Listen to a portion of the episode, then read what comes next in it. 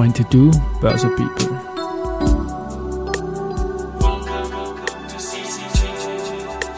Is now in season 2. Presented by Bader.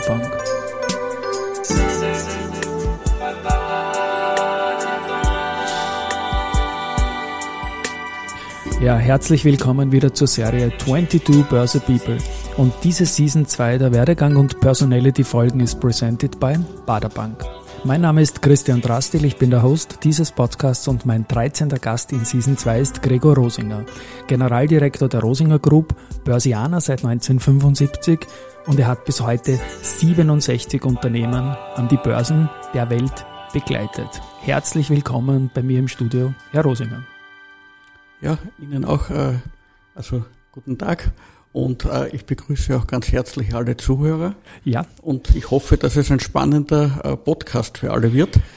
Weil Ja, so der- viel gibt's ja nicht zu erzählen eigentlich. Naja, es gibt, ich, also ich, ich sage jetzt mal Spoiler, hört euch das an, liebe Hörerinnen und Hörer, da wird es extrem viel Interessantes zu hören geben. Ich freue mich riesig drauf, wir kennen uns ja auch schon eine Zeit lang und trotzdem muss ich gleich die erste Frage stellen.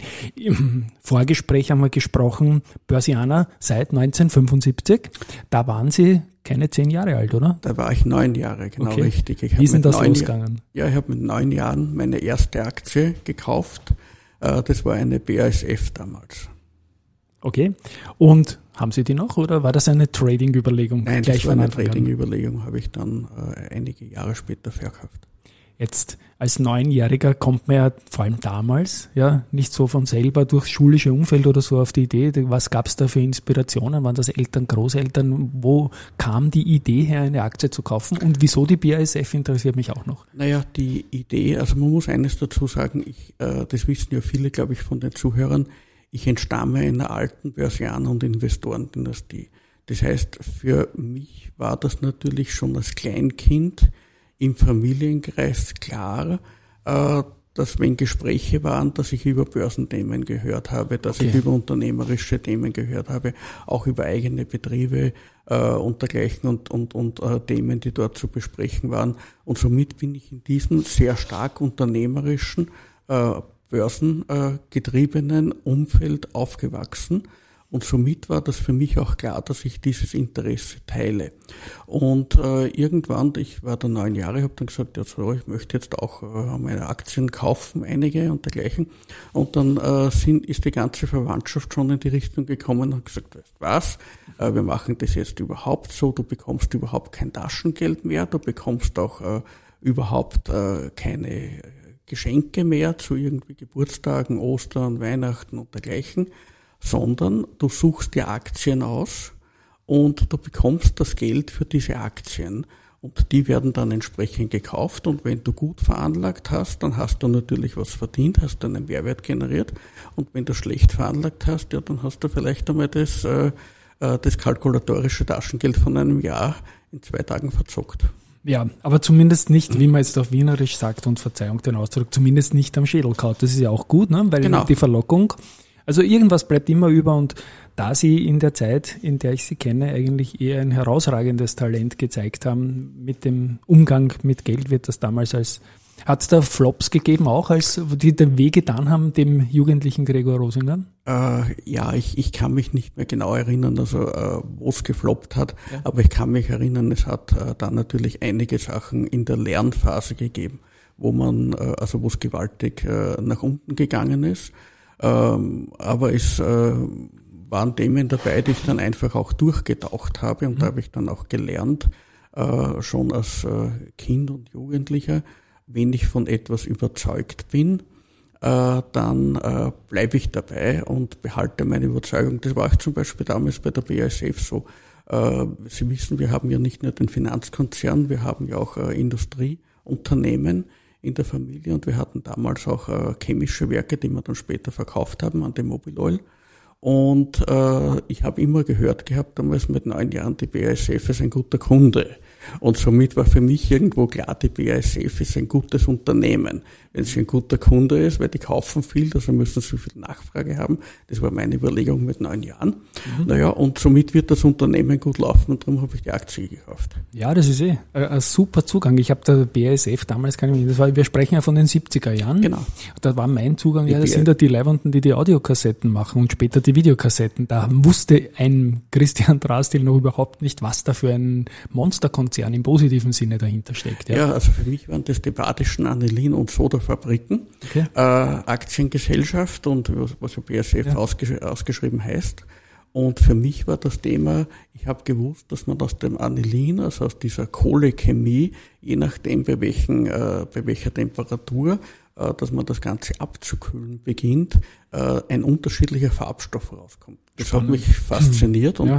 Autos haben mich auch immer fasziniert und, und das war noch dazu ein Kunde. Dann habe ich gesagt, das kann nur ein gutes Unternehmen sein. Herrlich, ja. Wie gesagt, bei mir war es, ich habe gewusst, dass man Musik darauf aufnehmen kann und das war damals auch sehr, sehr, sehr lässig. Jetzt habe ich noch zwei Fragen zu dieser frühen Zeit, nämlich mhm. die erste Frage war, in den 70er Jahren, Sie haben auch gesagt, äh, Sie haben Geld bekommen, Sie haben aber auch getradet. Wie haben Sie sich da informiert damals? Ich, am Bloomberg wird es damals noch nicht gegeben haben, nehme ich an. Tageszeitungen fällt mir als einziges ein, also es, die man importiert hat höchstwahrscheinlich. Ne? So ist es. Es waren natürlich so auf der einen Seite Tageszeitungen, äh, verschiedenste Tageszeitungen. Das ist auch so weit gegangen, dass ich damals auch die Presse zum Beispiel gelesen habe in der in der Schule, also in der Volksschule. Ja. Außenseiter, ja. Also ich war dann natürlich eindeutig der Außenseiter. ja. Aber das war, war einfach mein, mein Lifestyle und in der mhm. großen Pause, da hat es die Presse gegeben, äh, zusätzlich zu dem, was sie mir Jause mitgegeben hat. Ja. Wunderbar.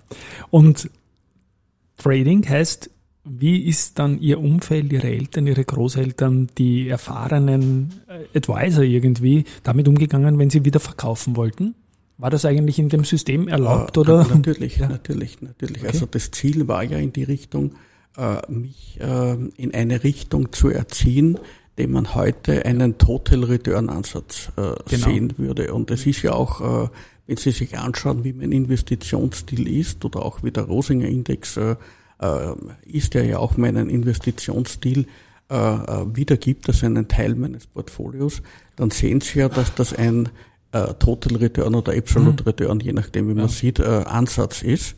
Und ähm, das war damals auch schon in diese Richtung so. Also man hat gesagt, ja, wenn du wo drauf bleibst und wenn mhm. du überzeugt Also nicht bist, verlieben bleib, in die Position, so wenn es daneben rennt. Ja. Ne never love your products ja, und genau, never love your stocks. Ja, genau. Your wives.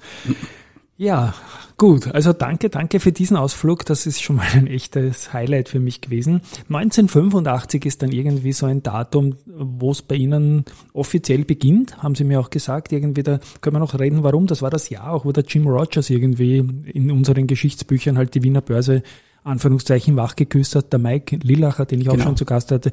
War das ja Inspiration oder ist das ein Zufall? Nein, das ist eigentlich Zufall. Also die okay. Situation ist so gewesen, ich habe dann ab 1984 studiert und äh, ich äh, habe äh, damals schon, also auch 1984, entsprechend große Investments und dergleichen laufen gehabt äh, und äh, bin dann immer weniger auf der Universität zu sehen gewesen und irgendwann äh, zu Beginn des zweiten Semesters habe ich überhaupt wenig Zeit gehabt für die Universität da habe ich bei meinen Unternehmensbeteiligungen dann, ich war dann schon äh, knapp 19 vorbei, mhm. äh, meine Unternehmensbeteiligungen die Zeit gebraucht.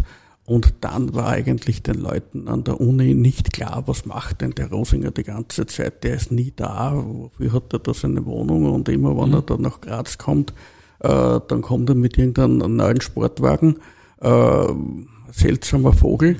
Ähm, das ist der mit der Presse aus der Schule, ne? Ja so in, diese, in dieser Gattung, ja genau. Ja. Äh, aber im Endeffekt war es so, also für mich ist das äh, dieser Zeitpunkt gewesen, wo ich gesagt habe, ich habe eigentlich ähm, wenig Zeit für das Studium gehabt und bin nur mehr zu Prüfungen gefahren. Mhm. Und ab dem Zeitpunkt äh, sage ich, ich bin eindeutig hauptberuflicher Investor gewesen, obwohl ich natürlich vorher auch schon mit entsprechend großen Volumina gearbeitet habe. Verstehe. Das ist ein, ein guter Start. Ich habe Sie auch anmoderiert als Generaldirektor der Rosinger Group. Mhm. Seit wann sind Sie das? Äh, also 1985 sehe ich das auch, weil, okay. mein, weil die Rosinger Group definiere ich also auf der einen Seite über unsere Beteiligungen im Industriebereich und auf der anderen Seite im Finanzbereich. Und Sie wissen ja, dass wir, äh, äh, also dass ich auch da eingestiegen bin, also in den, in den, in den Zweig, also der, der Familie, in den langjährig bestehenden Zweig der Familie, der bis ins Mittelalter zurückreicht. Und äh, Ab dem Zeitpunkt habe ich verschiedene äh, Funktionen in der Geschäftsleitung unterschiedlicher Unternehmen gehabt. Und Sie werden sich vielleicht fragen, warum sagt er nicht CEO, sondern warum sagt der Generaldirektor? Der Hintergrund ist der, für mich ist ein CEO äh, der Chef einer Holding, der dort zeichnungsberechtigt ist oder einzelzeichnungsberechtigt mhm. ist. Der Generaldirektor ist für mich der, der nicht nur in der Holding einzelzeichnungsberechtigt ist, sondern in allen Gesellschaften, die drunter hängen oder verschwestert sind, also Schwestergesellschaften dazu.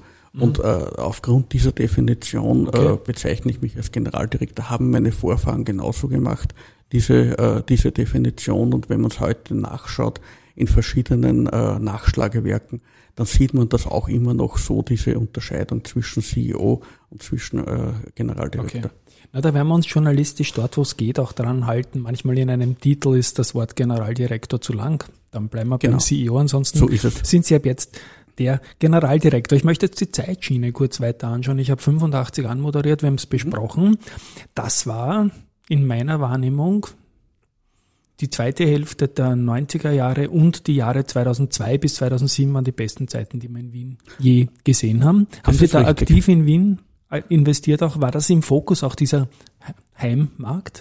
Äh, der Fokus, es war natürlich auch der Heimmarkt im Fokus, wobei ich natürlich immer international investiert hatte, das muss ich auch dazu sagen. Aber ich habe diese Chancen auch genutzt, äh, nicht nur mit Aktien. Ich weiß nicht, ob Sie sich erinnern können, es hat damals den Sparkassenoptionsschein gegeben. Natürlich, 86, äh, 92 auf dem Vienna So Invest. ist das. Das ich war natürlich. Und das Hall of Fame in meinen eigenen Investoren. Das, das, war, ja. das war wirklich ein Optionsschein, wo man ja. wirklich sehr, sehr viel Geld verdienen hat können. Ja. Jetzt äh, reden wir sicher über das Gleiche. Negative Prämie, wandeln. Genau. Ja. Okay, das, ja, das ist, das war ein, eine herrliche Geschichte. Ich habe es bis heute nicht verstanden, warum die Shiro als Market Maker das so gemacht hat. Damals, auch Market Maker hat man damals noch nicht gesagt, aber es war so und es war eine großartige Zeit und Opportunities sind einfach auf der Straße gelegen, muss man wirklich sagen. Ja. So, so, ist das. Und es war relativ wenige Player, die mitgespielt haben äh, an der Wiener Börse. Somit äh, waren viele von den Leuten, die dort aktiv waren, die waren verständige Anleger und somit war es auch einigermaßen berechenbar. Ja, definitiv. Und ich verstehe es bis heute nicht, wie man das machen konnte, so wie es damals über Jahre lang möglich war. Und es gab auch noch zwei, drei andere Scheine, wo, aber das wäre jetzt ein Exkurs, da könnte man, glaube ich. Der Länderbank während zum Beispiel, zum Beispiel. Auf, den, auf den Länderbank Basket ja, genau. seinerzeit, wobei man natürlich dazu sagen muss, das war äh, eher das gegenteilige Papier. Ja. Äh, da hat man nur maximal treten können, wenn er wieder mal massiv gefallen ist. Ja. Aber das war, äh, äh, ich habe immer damals gesagt, fast, es war fast die Workout-Abteilung der Länderbank. Ja. Nein, jetzt mache ich noch einen kleinen Exkurs, weil uh, Total Return heißt ja nicht Long Only. Und in Wien gab es ja auch Zeiten, wo man uh, auch mit fallenden Kursen verdienen konnte, wenn man sich eine Position dazu überhaupt aufbauen konnte, was ja, ja in Wien gar nicht so leicht ist. Aber ich bleibe noch kurz bei dem Total Return Ansatz, den wir dann Jahrzehnte später auch im Rosinger Index wiederfinden, der ja ganz erfolgreich läuft auch. Ähm, Gibt es auch Phasen, wo Sie länger short auf die Aktienmärkte waren im Rückblick? Ja, es ist natürlich relativ, was ist länger und was ist kürzer. Ja. Also jeder hat eine andere Definition.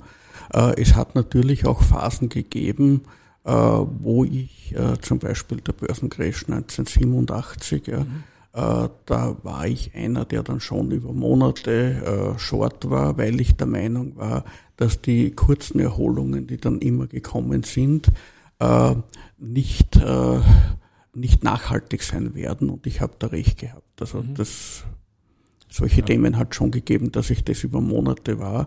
Aber im Wesentlichen ist es so, wenn ich Total Return fahre, äh, dann äh, ist es so, dass ich meist zwischen mehreren Wertpapieren switche okay. oder mehrere mhm. Wertpapiere Positionen aufbaue, wo ich zum Beispiel sage, ich weiß zwar nicht, was passiert, entweder passiert A oder passiert B, aber wenn A passiert, dann steigt die Aktie A, mhm.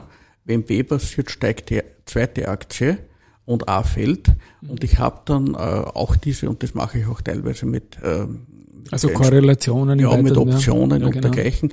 Und das ist dann einfach die Thematik, wo man sagt, man kann maximal 100 Prozent verlieren mit einem Produkt. Mhm. Und beim anderen habe ich natürlich eine entsprechende Chance, äh, deutlich mehr als 100 Prozent zu verdienen. Und somit hat man äh, hier die, die, die Chance auf einen überproportionalen Hebel. Ich habe ja auch seinerzeit, ich weiß nicht, ob Sie das wissen, äh, in den 80er Jahren Bankmitarbeiter geschult. Das heißt also, ich bin da als externer Experte geholt worden von, von Banken, äh, um Mitarbeiter bezüglich derivativer Finanzstrategien mhm. äh, zu schulen und äh, ja, das hat mir auch einen recht einen guten Spaß gemacht. Das kann ich mir vorstellen. Ja, die, die ÖTOP ist ja dann Anfang der 90er gegründet genau. worden. Das war schon auf die Vorbereitung quasi. Das war, dafür, ja. ja. genau, da, da gab es viele spannende Sachen. Ähm, haben Sie eigentlich, wenn ich jetzt schon einen Optionen-Experten endlich mal bei mir zu Gast habe, ähm, auch einmal so auf Straddle-Strategien gesetzt, long, so quasi nach dem Motto, ich kaufe einen Call und auf dem, am Put auf dem gleichen Strike-Price und hoffe nur, dass irgendwas passiert oder die Volatilität explodiert?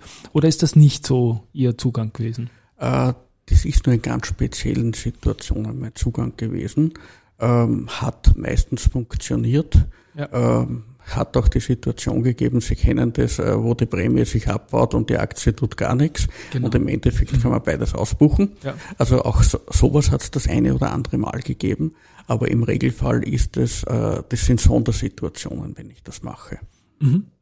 Und ich gehe weiter in der Zeitschiene, die 90er Jahre.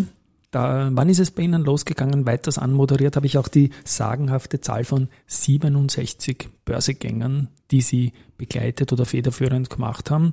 Wann, war da, wann ist das losgegangen mit dieser Facette in Ihrer Laufbahn? Äh, das hat äh, Ende der 80er Jahre schon äh, begonnen, wobei ich dazu sagen muss, das waren dann Themen im Ausland, mhm. wo ich natürlich auch mit Leuten aus dem Familienkreis mitgearbeitet habe und immer mehr die Federführung dann übernommen habe. Und ich habe ja äh, von diesen 67 Börsengängen äh, waren ja 33 in Übersee. Das okay. heißt also äh, erst mein letzter Börsengang, den ich jetzt gemacht habe, also voriges Jahr im Dezember, die Kostat. das, die Kostat, ja. das war der erste Börsengang, wo Europa, sage ich jetzt, die Überzahl bekommen hat. Ach so, verstehe das. Ja. Genau, das 34 zu 33. Genau, richtig. Und wir sprechen jetzt hier. Und das sind Börsengänge. Ja. Man muss dazu sagen, ich habe ja in äh, meiner Karriere auch äh, äh, federführend mehr als 300 Kapitalmarkttransaktionen mhm. strukturiert und, und, und äh, abgewickelt, wobei man dazu sagen muss, da waren äh, Anleihen dabei, da waren Optionsanleihen dabei. Äh, da muss man auch äh, dazu sagen, wir haben CD, ein CDO-Programm in Deutschland seinerzeit strukturiert, wo wir über 100 äh, äh, Mittelstandsanleihen, Mittelstandsschuldscheine, sage ich jetzt, äh, in ein Finanzprodukt strukturiert hatten, genau, und ja. dergleichen. Also das heißt also, äh, die Börsengänge selber, die 67 im Equity Market, ist jetzt eine beeindruckende Zahl, aber sie ist nur ein Teil davon.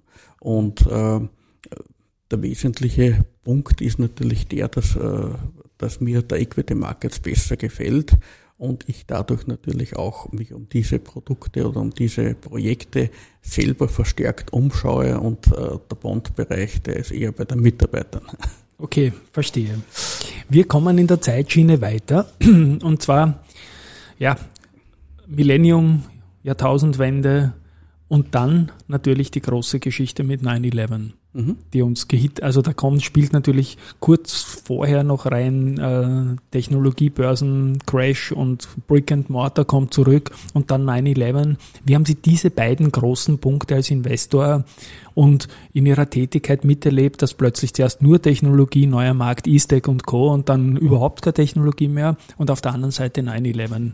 Was sind da Ihre Erinnerungen an diese Mega-Events eigentlich, die man da gehabt haben? Naja, das Thema ist, dass äh, manche dieser Mega-Events an mir vorbeigegangen sind. Was ja kein Fehler ist, ne? Was kein Fehler ist. Vor also gerade, gerade, gerade, gerade bei diesen äh, Themen in Bezug auf äh, neuer deutscher Markt und dergleichen, mhm. wir haben dort nicht mitgespielt. Ähm, Mitarbeiter von mir aus, aus dem Vertrieb und, mhm. und aus der Akquisition haben äh, versucht, immer wieder mir Projekte vorzustellen, und machen wir das und das machen die anderen und wenn wir uns die deutschen äh, Wettbewerber, dort damals hat es ein paar Wettbewerber gegeben, äh, die seinerzeit in, in München am Markt tätig waren, Gebhard Bank und dergleichen, mhm. ja, sind dann insolvent geworden.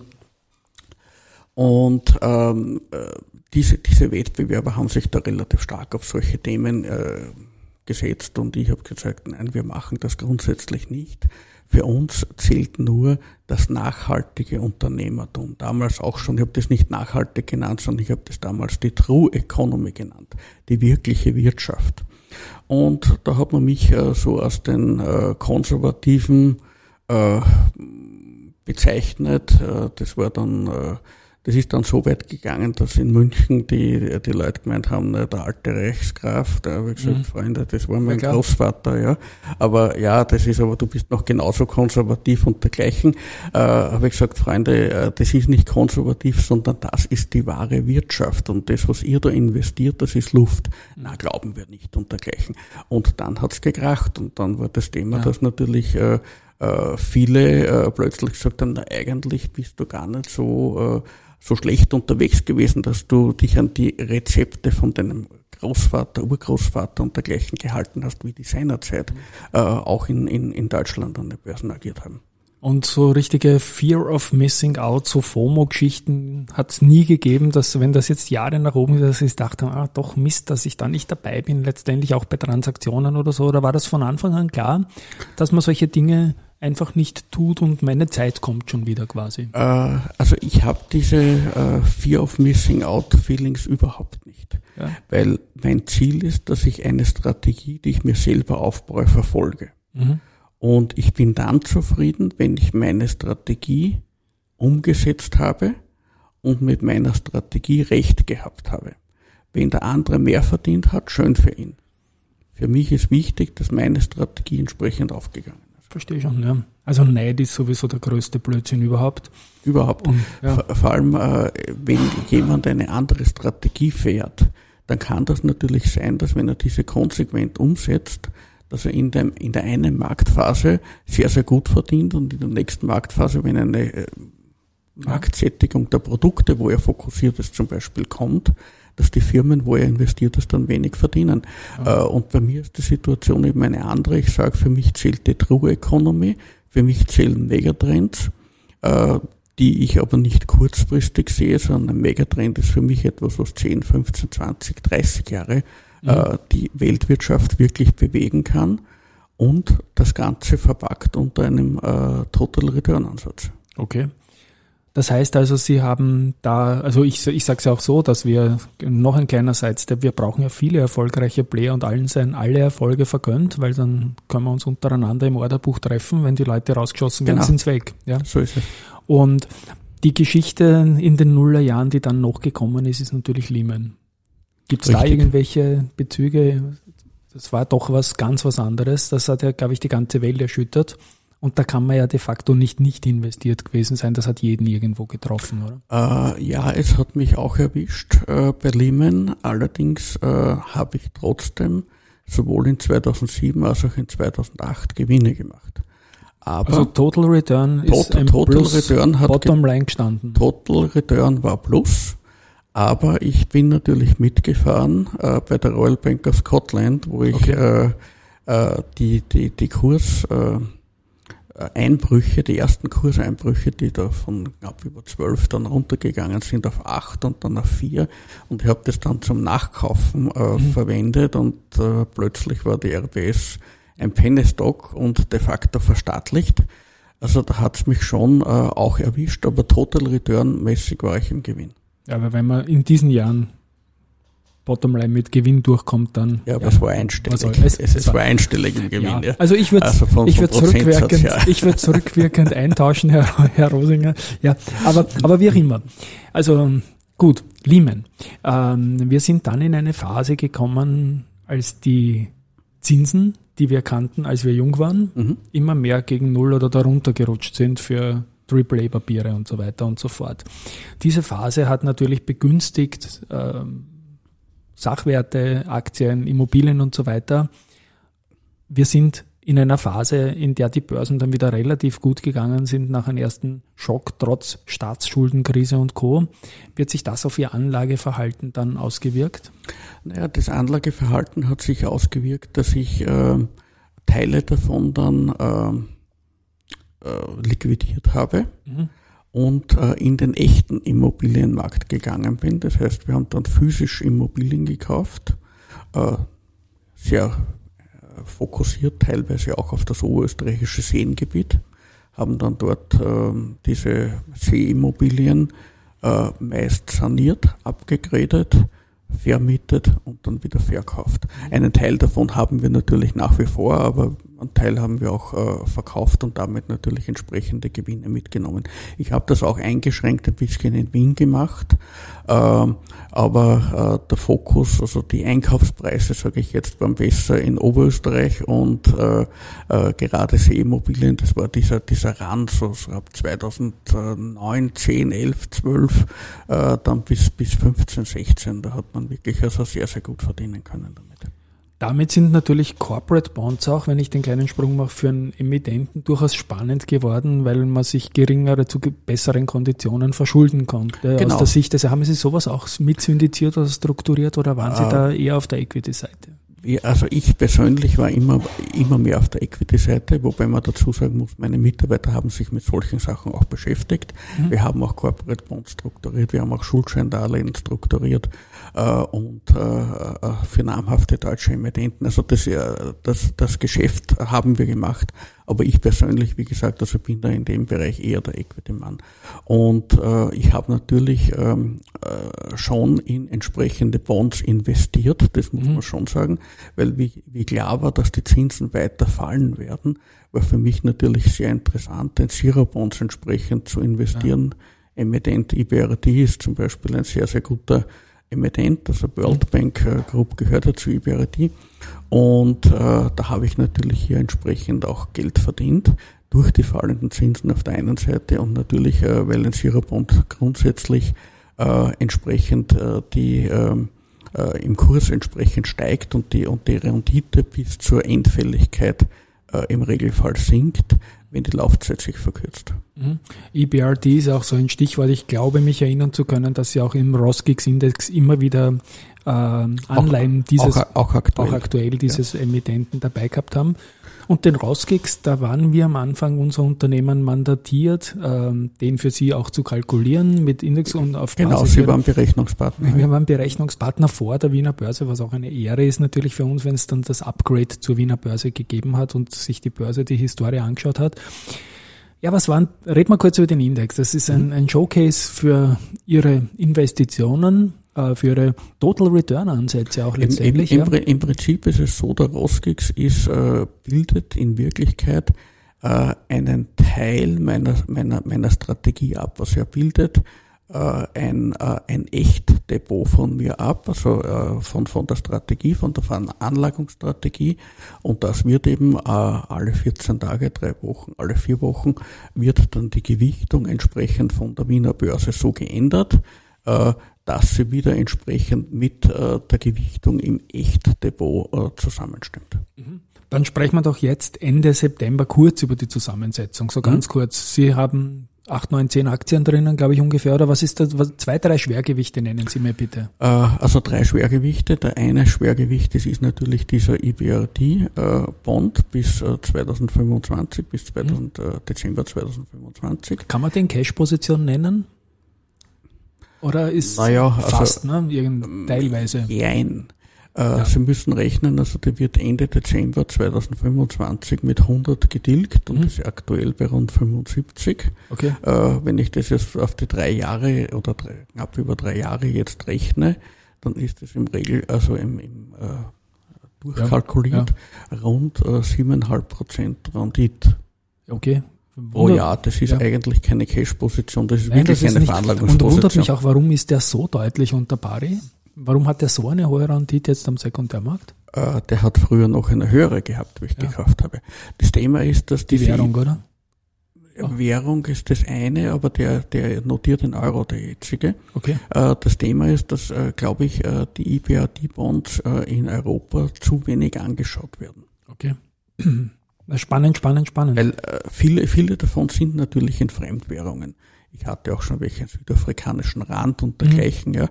Und äh, wenn man IBRD zum Beispiel eingibt, dann findet man auch sehr viele in Fremdwährungen. Ich glaube, da geht einfach vielen ähm, Anlegern irgendwo ähm, die Geduld aus, mhm. dass er dann sagt, okay, und jetzt suche ich mir einen Euro und die entsprechende Laufzeit hat und äh, der dann auch entsprechend eine Rendite hat, weil natürlich nicht jeder hat äh, ja. eine entsprechende Rendite und sie sind auch nicht immer verfügbar. Ich muss auch dazu sagen, den habe ich schon. Insti-Rausch, entschuldigen, dass ich ins Wort falle, weil das wäre für mich als Privatanleger hätte ich morgen ein To-Do. Wir geben hier keine Tipps in diesem Podcast, liebe genau. Hörerinnen genau. und Hörer. Aber sind das Insti-Rauschen oder kommt man da auch mit unter 100.000 Euro rein? Na, also das, das sind institutionelle Tranchen, das ist einmal das eine. Und das zweite, man kann natürlich versuchen, das eine oder andere über die Börse dann nachzukaufen, ja. was ich auch gelegentlich mache. Äh, aber das sind dann natürlich äh, Preise, die deutlich höher sind, als wenn man äh, professionell als professioneller Anleger zeichnet. Okay.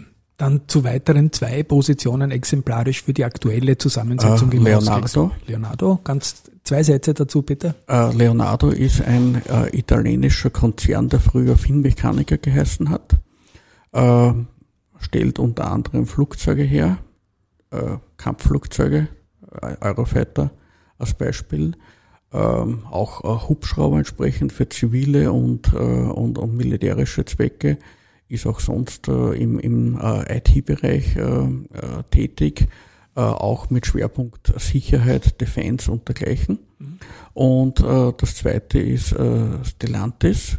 Kennen wir von Opel in Österreich, ja? Genau, für mich ist es nicht Opel, sondern ich bin seit Ewigkeiten der Fahrer der Produkte aus Modena mhm. und habe auch jetzt Maseratis in, der, in meinem Fuhrpark als äh, die Hauptmarke. Und äh, ja, äh, Stellantis ist unter anderem der Hersteller von Maserati. Okay, wunderbar. Und ganz kurz noch zur Performance seit Start bis heute. Wir haben wir haben äh, eine Performance vom, äh, wir haben am 01.01.2015 gestartet, begonnen, genau. genau. Und wir haben bis aktuell äh, eine Performance von 1000 Punkten auf knapp unter 3100. Das genau. heißt, wir haben circa 210 Prozent äh, Gewinn gemacht. Das bei de facto unveränderten Märkten kann man sagen, na, die da so ist es, gesamt. Richtig. Ja. Also was, was Österreich zumindest betrifft. Ja, wobei natürlich auch entsprechend dort äh, Dividenden äh, und dergleichen auch mit berücksichtigt werden, weil ja. es ein Total Return Ansatz ist. Okay. Und auch das ist natürlich eine wichtige Quelle äh, in meiner eigenen Performance-Kalkulation. Mhm. Das ist auch der Grund, warum ich zum Beispiel in einer Wiener Städtischen investiert bin. Genau. Oder in einer Unica. Das hat mich ja zuletzt, haben wir da gesprochen, dass das die beiden österreichischen Aktien sind, die sie momentan im Roskix gewichtet genau. haben, VIG und Unica. Ja, da drücken wir natürlich mit die Daumen und Respekt, was natürlich die Performance betrifft. Wir haben von 67 Börsegängern gesprochen. Wir reden jetzt Ende September diese Folge ein und Sie haben vor wenigen Tagen die Nummer 68 oder 69, keine Ahnung, ob noch was dazwischen kommt, ein weiteres Listing für Wien angekündigt, die VAS. Das genau. soll heuer noch soweit sein. Auch da bitte zwei, drei Sätze dazu. Naja, äh, die VAS ist eine Unternehmensgruppe aus Salzburg, die äh, verschiedene ihrer Unternehmen aus dem Anlagenbau äh, unter eine AG jetzt gehängt hat. Und diese Aktie soll, das ist das Ziel der Unternehmerfamilie Turner, äh, im Laufe des Dezember die Erstnotiz in einem der beiden Direct Markets haben. Und wir haben äh, auch weitere Börsengänge in der Pipeline. Äh, das wird wahrscheinlich der 69. Äh, gegen Ende des ersten Quartals oder Anfang des zweiten Quartals des Jahres 2023 sein. Das ist dann ein deutsches Unternehmen. Okay, dann habe ich jetzt noch abschließend, weil die Zeit ist schon weit fortgeschritten. Das war eine wunderbare Zeitreise, eine Frage, in welcher Situation Sie mit sich selbst besonders zufrieden waren. Wann haben Sie Ihrer Meinung nach besonders erfolgreich abgeschnitten? Worauf sind Sie besonders stolz? Äh, naja, das ist eigentlich nicht eine äh, Situation, sondern äh, das Thema ist, dass äh, mein Erfolg daraus resultiert, dass ich seriell hintereinander eine Reihe von oder sehr viele erfolgreiche und richtige Entscheidungen getroffen habe. Und äh, der Erfolg äh, ist nicht äh, die eine Entscheidung, sondern die Summe der vielen kleinen Entscheidungen. Das ist ja auch genau das, wo man im Total Return Ansatz hingeht, dass man sagt, ich habe viele verschiedene kleine Entscheidungen und ich muss mit diesen kleinen Entscheidungen in Summe deutlich öfter richtig liegen, als ich falsch liege und dann verdiene ich Geld.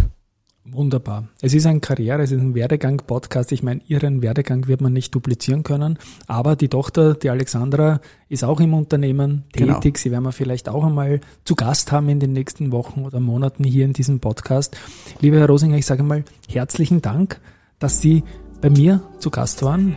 Ich kenne Sie seit Jahren, habe aber heute Sie noch besser kennengelernt und genau so soll es sein in diesen Folgen hier. Danke für die vielen Insights auch zum Unternehmen. Weiterhin viel Erfolg. Ich möchte mich an dieser Stelle bei den Hörerinnen und Hörern für die Aufmerksamkeit bedanken. Ich glaube, wir haben da eine ganz souveräne, fast schon Low-Risk-Strategie über die Jahre gehört, die Erfolg gebracht hat. Sieht man auch am Roskex-Index. Ciao an meiner Stelle.